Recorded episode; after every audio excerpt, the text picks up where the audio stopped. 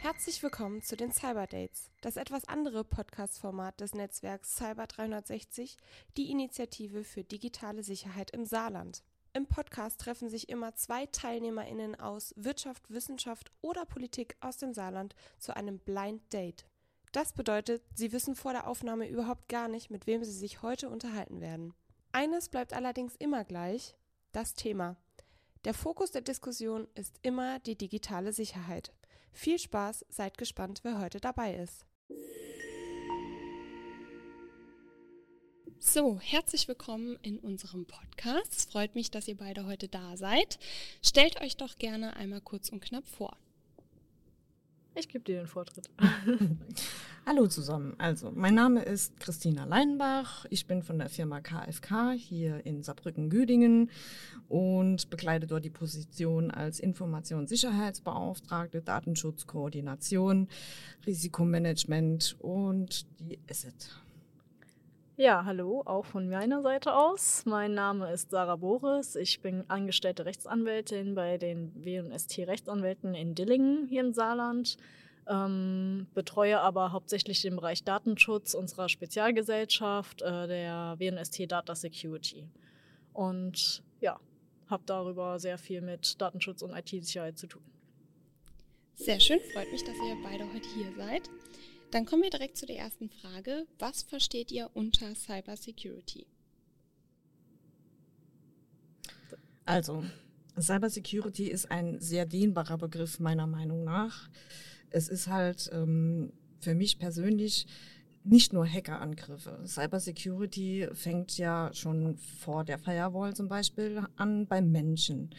Und weil Hacker sind ja auch bekanntlich nur Menschen, die Skripte programmieren und in die Welt schicken. Deshalb sollte man auch beim Menschen anfangen, Cybersecurity, Schulungen etc. aufzubauen. Genau, also ich sehe das auch so. Auch aus vielen Schulungen ähm, hat man das eigentlich immer wieder eingebläut bekommen, dass Cybersecurity nicht nur die technische Ebene ist, sondern auch vor allem die menschliche, dass man Mitarbeiter auch schulen muss, dass die äh, Angriffe wahrnehmen, erkennen können und auch äh, ja, dementsprechend, ich sag mal, in ihrem Einflussbereich abwehren oder gar nicht erst annehmen, ins System lassen. Ähm, Deswegen ja, Cybersecurity ist für mich ähm, einmal eben, dass man technisch gesehen ähm, die Systeme auf den Stand bringt, dass da ähm, ja, Angriffe von außen eben nicht durchdringen können, aber eben auch von innen, dass man die Mitarbeiter so weit schult, dass ähm, ja, es diesen möglich ist oder sie die Kenntnis darüber haben, worauf zu achten ist und dass man eben Angriffe von innen auch abwehrt. Was ist dann eurer Meinung nach das Wichtigste im Kontext Cybersecurity, was ein Unternehmen beachten sollte? Beachten sollte er trotz allem, dass er eine sichere Hardware und ähm, auch ähm, Softwareumgebung hat. Es gibt jede Menge Plattformen mittlerweile, die auch das Ganze unterstützen, die das Ganze koordinieren. Und wenn man halt die Expertise oder das Budget nicht hat, dann gibt es immer noch ein kleines IT-Systemhaus, das die Leute zur Verfügung stellen kann, wo das Ganze betreut, ja. Und von daher ähm, ist es schon wichtig, IT-Hardware, aber auch Schulungen bei den Mitarbeitern. Prävention ist hier das ganze Spiel. Ja.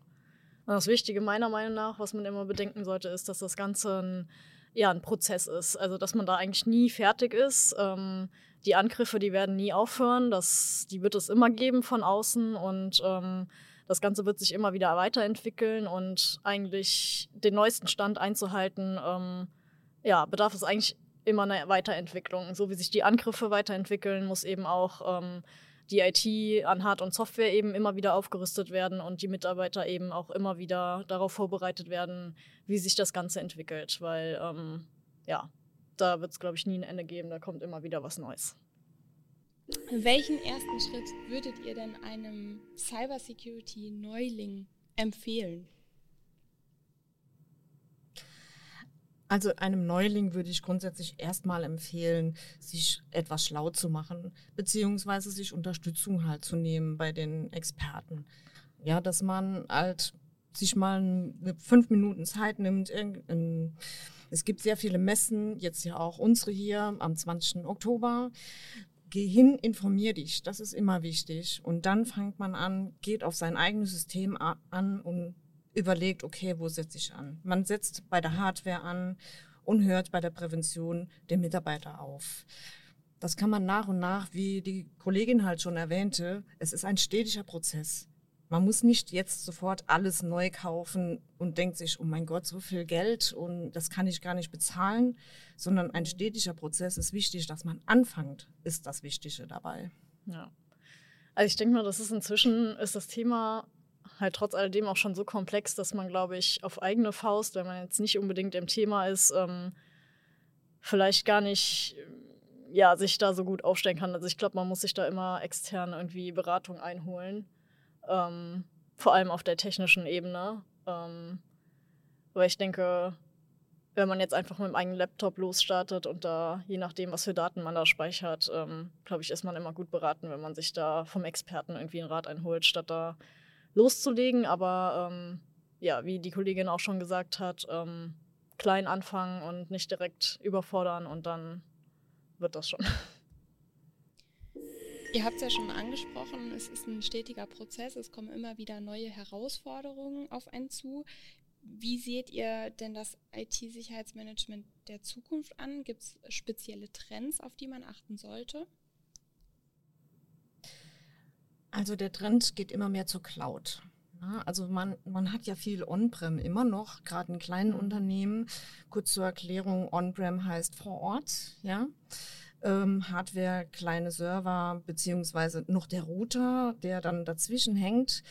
Das ist halt keine mhm. Firewall, ja. Man sollte zumindest sich immer wieder neu aufrüsten. Aber das Ganze geht in die Cloud. Es wird immer mehr Cloud-lastig, mhm. ja, sogar ähm, unser Exchange, das äh, kann man sich vorstellen, das ist hier unser E-Mail-Versand, um das mal abzukürzen, was es ist wird immer mehr cloud-lastig. Ne? Es wird auch nicht mehr mhm. unterstützt auf der Hardware.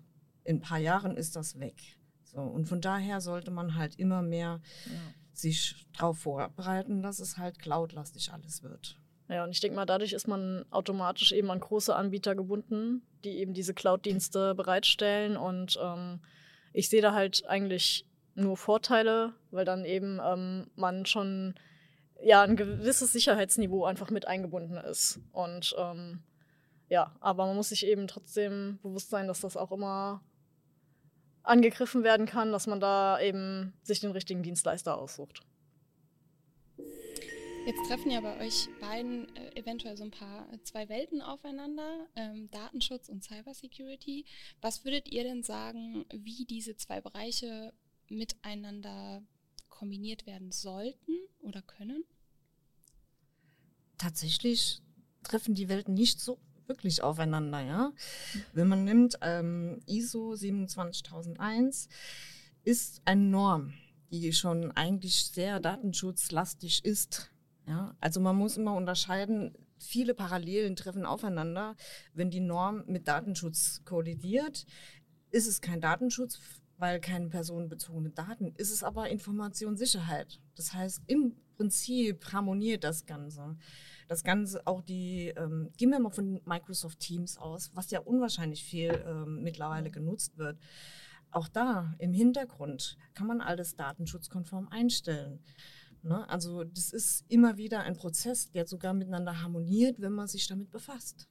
Ja, also ich gehe da als Anwältin halt immer von der rechtlichen Seite aus und ähm, im Datenschutz, die DSGVO ist ja das Hauptwerk.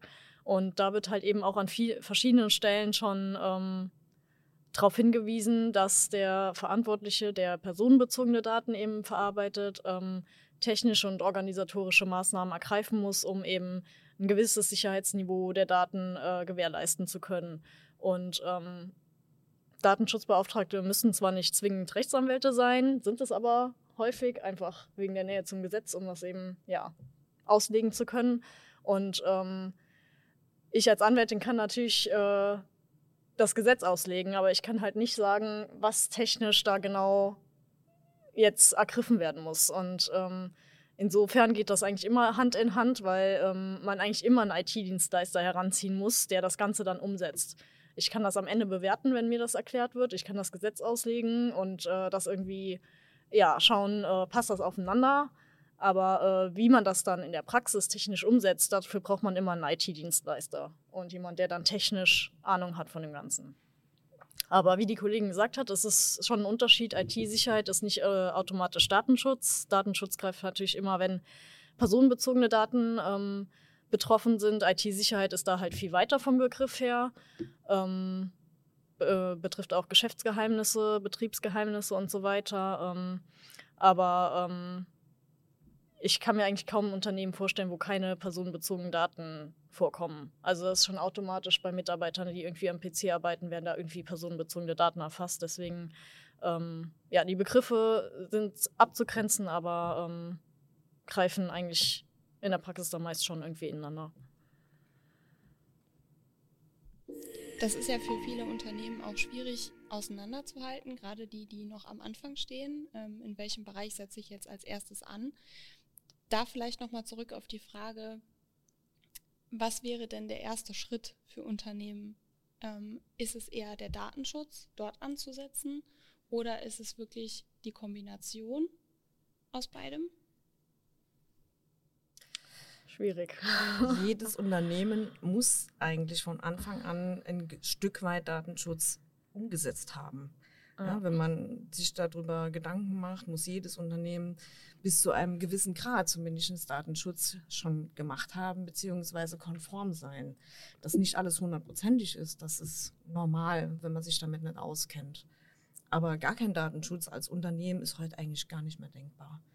Daher als Newcomer, der dann sagt, okay, ich muss das halt noch konformer machen, äh, ist halt eine externe Beratung ähm, immer wichtig. Man geht hin, man prüft, wenn man ja als Newcomer zu einem neuen Kunden auch geht, ähm, prüft man ja erstmal die Hardware, die Software, aber auch, was ist an Richtlinien beziehungsweise was wurde im Unternehmen umgesetzt, so dass es auch bei der Haftbarkeit wieder eine Frage ist, dass der Geschäftsführer halt ähm, nicht für alles haftbar ist. Gerade wenn IT-Security, wenn man von dem Thema halt spricht, ist es ja doch mal so, wenn es dann halt wirklich passiert, ja, täglich kommen sogenannte Brute Force Attacken. Ne? Kurz zur Erklärung, das sind verschiedene Skripte, die ein Hacker schreibt und immer wieder raushaut. Das heißt, es ist nie ein gezielter Angriff vorhanden, sondern es wird erstmal immer nur gestreut. Ja? Und dann muss man halt, wenn es knallt, ja, sehen wir Saarland Versicherungen, sehen wir EPAS-Becher, ähm, so, dann kommt halt, oh, ja, hier haben wir aber nicht dokumentiert oder hier war nicht alles konform. Und dann haftet die Geschäftsführung. Und das mhm. muss halt jedem bewusst sein. Von daher würde ich halt sagen, mach einmal eine komplette Ist-Aufnahme, so, so mhm. wie wir das sagen. Eine Ist-Analyse. Was hast du bis jetzt getan und wo kannst du am mhm. besten ansetzen? Genau, ja. Also ich glaube, ich würde auch tatsächlich auch beim Datenschutz anfangen. Ähm, wenn ich ein Unternehmen habe, Datenschutz beginnt ja schon allein, wenn ich einen Mitarbeiter einstelle. Da komme ich einfach nicht drum rum, äh, da datenschutzrechtliche Maßnahmen zu treffen, den äh, Mitarbeiter oder Bewerber irgendwie äh, datenschutzrechtlich aufzuklären. Da fängt es halt einfach schon an. Also da komme ich einfach nicht drum rum. Aber über das, um das Technische eben auch nicht. Also sobald ich anfange zu arbeiten äh, und loslege, komme ich auch um das Technische nicht drum rum. Ähm, ich kann jetzt aus meiner Sicht sagen, wenn ich äh, Mandanten im Datenschutz berate, ähm, weise ich automatisch darauf hin, was jetzt, dass da jetzt technisch was zu machen ist und äh, sage dann, ja, jetzt muss ein IT-Dienstleister daran. Äh, da stoßen wir jetzt eben als Datenschützer, Datenschutzbeauftragter an unsere Grenzen. Ähm, ja, also man kommt um beides nicht drum. Das ist so. Aber ähm, ich würde persönlich beim Datenschutz selbst anfangen, weil man da eben manches nicht nur technisch lösen kann, sondern allein, indem man eben Erklärungen auf Papier fasst oder Richtlinien schreibt, dann hat man schon mal einen Teil getan und dann ähm, verzahnt sich das Ganze und äh, ja, wird so eine Eigendynamik, sage ich mal, in Gang gesetzt. Sehr schön, vielen Dank. Dann kommen wir zur letzten Frage. Worauf freut ihr euch denn am Cyber Security Day am meisten? Tatsächlich bin ich ähm, froh, wenn ich ein bisschen netzwerken kann. Das heißt, ähm, mit Fachkollegen über die ganze Thematik wieder diskutieren und auch Austausch, wo kann man vielleicht nochmal ansetzen? Wie sieht der Gegenüber vielleicht die neuen Richtlinien, die herausgekommen sind von der EU, die NIS 2? Ich denke, das ist überall jetzt ein großer Begriff, weil der ja in 21 Monaten umgesetzt sein muss. Und mhm. es wird eine interessante fachspezifische Diskussion. Darauf freue ich mich halt. Ja, also ich freue mich auch tatsächlich auch auf den Austausch am meisten. Ähm, sei es jetzt äh, Besucher, die äh, die Messe besuchen, da weiß man ja schon, dass so ein gewisses Kundinteresse halt da ist, wenn man die Messe besucht. Ähm, aber auch ähm, ja, Kollegen, die halt irgendwie ähm, ja auch im Bereich tätig sind, aber nochmal so einen ganz anderen Blick auf die Thematik haben. Also man hat ja oft dann irgendwann, wenn man in seinem Bereich ist, so ein bisschen die Scheuklappen an, sieht das immer nur so aus seiner Sicht und es ist ganz gut, glaube ich, wenn man seinen Horizont da so ein bisschen erweitern kann und ähm, ja, irgendwie andere Eindrücke nochmal zu dem ganzen Thema einbringen kann. Und ähm, ja, auf den Escape Room freue ich mich besonders. Auf den sind bestimmt schon sehr viele ähm, ja, gespannt, was da geboten wird. Dann vielen Dank, dass ihr dabei wart. Wir sehr sehen gerne. uns dann am 20.10. nochmal und alle wichtigen Informationen zu den ähm, SpeakerInnen hier im Podcast und den Unternehmen findet ihr wie immer unten in den Show Notes. Bis dann. Wir freuen uns. Wir freuen uns. Tschüss. Tschüss.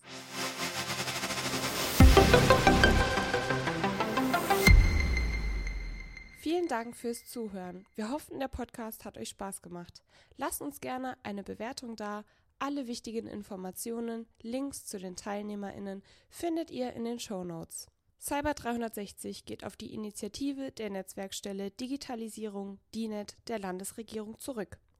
Als Netzwerk sind wir offen für Beratende, für Startups und Forschende, für Unternehmen aus der Anwendung gleichermaßen wie aus der Entwicklung. Mehr erfahrt ihr unter cyber360.saarland. Der Podcast wird produziert und organisiert vom Eastside Fab e.v. Das Eastside Fab ist Netzwerk und Anlaufstelle für alle, die aus Ideen nachhaltige Innovation machen möchten. Mehr erfahrt ihr unter eastsidefab.de. Bis zum nächsten Mal.